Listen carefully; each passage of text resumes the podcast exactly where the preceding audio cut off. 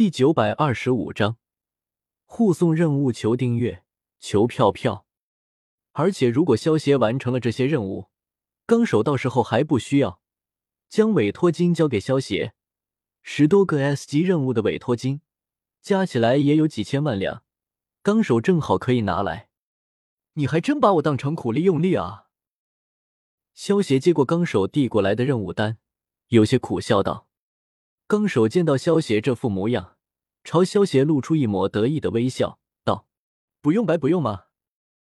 算了，说不过你，反正也耗费不了多少时间。”萧协看到纲手一副吃定自己的表情，好笑的摇了摇头，单手结印，分出了十多个木分身，然后将手中的任务单分别交到了每一个木分身的手上。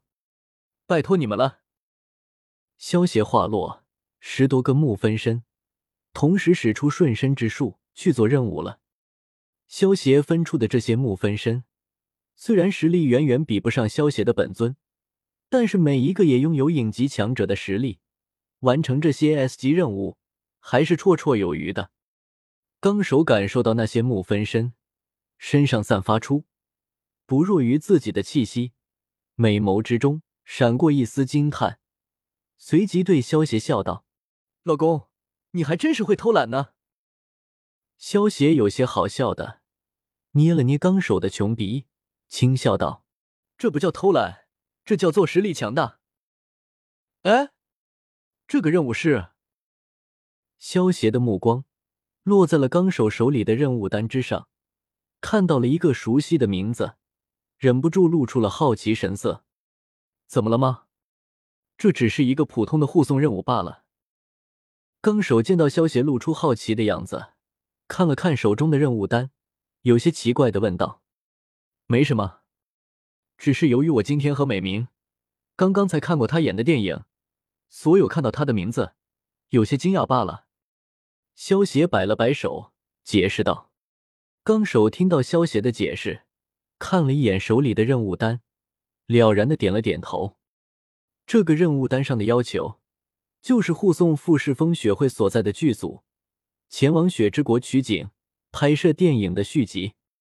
纲手点了点头，突然反应过来了，萧协还没有陪他去看过电影呢，连忙转头看向萧协，有些戏谑的说道：“好啊，老公，你带美明去看电影，都不带我去，太偏心了。真是拿你没有办法，那下次带你们一起去看电影，总可以了吧？”萧协见状，有些好笑的摇了摇头，轻笑道：“这还差不多，我还从来没有看过电影呢，开始有点期待了。”纲手听到萧协答应下来，顿时露出了满意的笑容。电影，电影，纲手，这一次护送剧组前往雪之国取景的任务就交给我吧。萧协嘴里轻轻念叨了几句，眼前微微一亮。随即对纲手说道：“纲手听到萧协的话，脸上闪过一丝诧异，接着有些狐疑的问道：‘老公，你对这种浪费时间的护送任务，向来是没有兴趣的，这一次怎么会感兴趣了？该不会是打着做任务的名义，想要泡妞吧？’”萧协闻言，忍不住敲了一下纲手的额头，没好气的说道：“你以为你老公我是那种人吗？”我自然有我的打算。萧协之所以突然想要接下这个护送剧组前往雪之国取景的任务，是因为萧协知道这个任务并不简单。傅世风雪会的真名其实叫做风花小雪，她也是雪之国的公主。只不过由于当年风花小雪的叔叔为了一个莫须有的宝藏，杀害了风花小雪的父王，篡夺了雪之国君主的位置。风花小雪也成为了落难公主。不过，当年的风花小雪在浅见三太夫和卡卡西的护送下，成功逃到了火之国，并且以富士风雪会为艺名，一直在火之国生活了十年的时间。萧协知道，在前往雪之国的途中，风花怒涛会派出手下来抓捕风花小雪，而且剧组的工作人员。也会将这些战斗的场面拍摄成电影。如果萧协与雪忍战斗的场景被拍成电影，然后在电影院播放出去，再加上又非常的受欢迎，相信应该能够让萧协赚取不少的崇拜点。好吧，既然你坚持的话，那这个护送任务就交给你来做吧。纲手听到萧协的话，揉了揉额头，将手中的任务单交给了萧协。萧协接过任务单，看到纲手脸上还是有些狐疑的样子，忍不住好笑的摇了摇头，转身离开了火影办公室。写大色狼，你不是这种人，谁是这种人啊？纲手看到萧协离开的背影，忍不住小声的吐槽道。萧协可不知道纲手在背后的吐槽，而是直接赶往了剧组。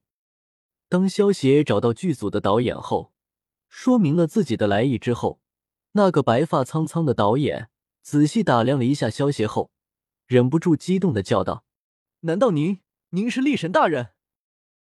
萧协听到“力神”这个称呼，嘴角微微一抽，随即露出一个和善的微笑，道：“没错。”我就是力神萧邪，这一次护送你们前往雪之国的任务就交给我了。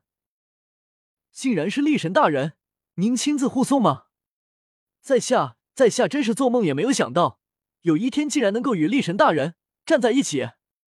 导演听到萧邪的话，满脸不可置信的激动道：“要知道，如今萧邪在忍界之中的名气，可是远远超过了千手柱间这个忍界之神。”甚至萧协在人们心中的地位，还要远远超过了传说中的六道仙人。